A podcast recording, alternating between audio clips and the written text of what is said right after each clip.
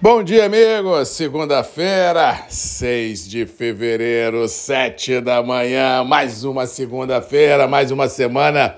começando, ao que parece, aqui no Espírito Santo, sul da Bahia, sudoeste baiano. Ao que parece, uma semana de muito calor, pouca chuva, diga-se de passagem, o final de semana Aqui na capital fez um calor louco, sensação térmica beirando os 40 graus e olha, nem com a brisa que vinha do mar foi capaz de refrescar um pouco por aqui. Realmente, ah, como a gente vem falando, quando chove passa da conta, quando faz calor passa da conta, um clima normal já não existe mais. Se nós lembrarmos como era o clima 5, 10, 15, 20 anos atrás, nós estamos vivendo hoje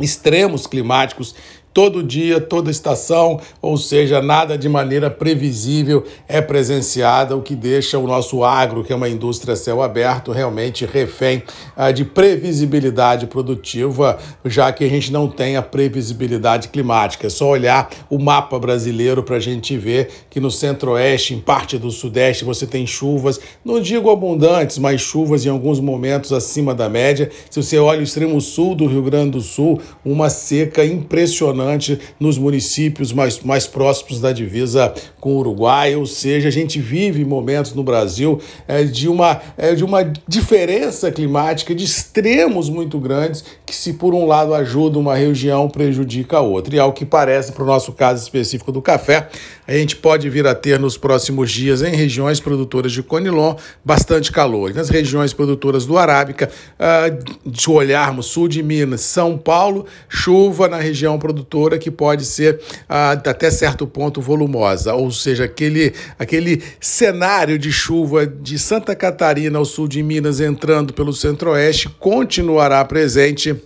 É, pelos próximos dias, levando muita chuva para essa região. Mas, por outro lado, valida um carnaval daqui a duas semanas, ao que parece, pelo menos no Espírito Santo e no sul da Bahia, com bastante sol e calor. Com relação aos mercados, ao que devemos ter um início de semana globalmente falando, meio que pisando em ovos. Questões de Rússia e Ucrânia continuam a tirar o sono. Final de semana, os Estados Unidos derrubou um balão, dizem né, que era de espionagem chinês em solo americano. Ou seja, temos muitas notícias de bastidores militarmente falando que pode tirar um pouquinho aí o sossego do mercado, mas no todo, ao que parece, a economia vem mostrando força, ao que parece, os bancos centrais europeus e americanos não devem levar os juros com a força que vinham elevando, e isso pode dar um ar aos mercados de renda variável, inclu incluindo commodities agrícolas, metálicas e financeiro, uma sensação de recompras muito grandes é, sendo presenciadas. No caso do câmbio no Brasil, vamos lembrar que na semana passada.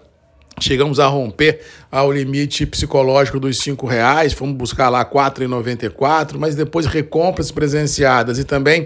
uh, discurso não muito afinados em Brasília com relação ao novo governo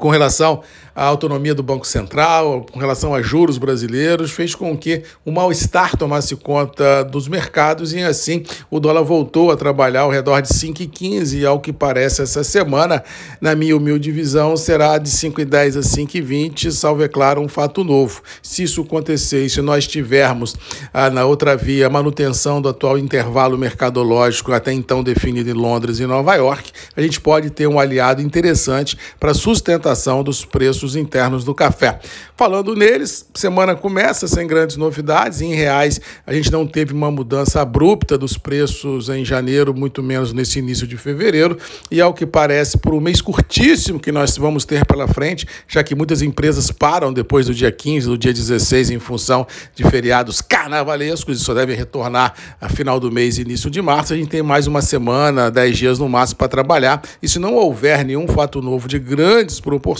a prevalecer as verdades do dólar de 5,10 a 5,20, Nova York e Londres consolidando esses atuais níveis mercadológicos, não consigo vislumbrar uma ruptura do atual intervalo de preços praticados no mercado interno tanto para Conilon quanto para Arábica, ou seja, o mais do mesmo prevalece e assim os níveis internos do café deverão ainda ficar estabilizados em reais, levando a, a percepção a todos vocês que a liquidez em janeiro foi muito curta, entramos em fevereiro com a liquidez também muito curta, uma queda de braço muito forte entre setor produtivo e comercial, e isso deverá prevalecer ainda por uns bons dias, quizás semanas à frente, já que os níveis de preços praticados não estão ah, naquela expectativa que o setor produtivo tinha, ou seja, eles vão para tudo ou nada, vão, vão pagar para ver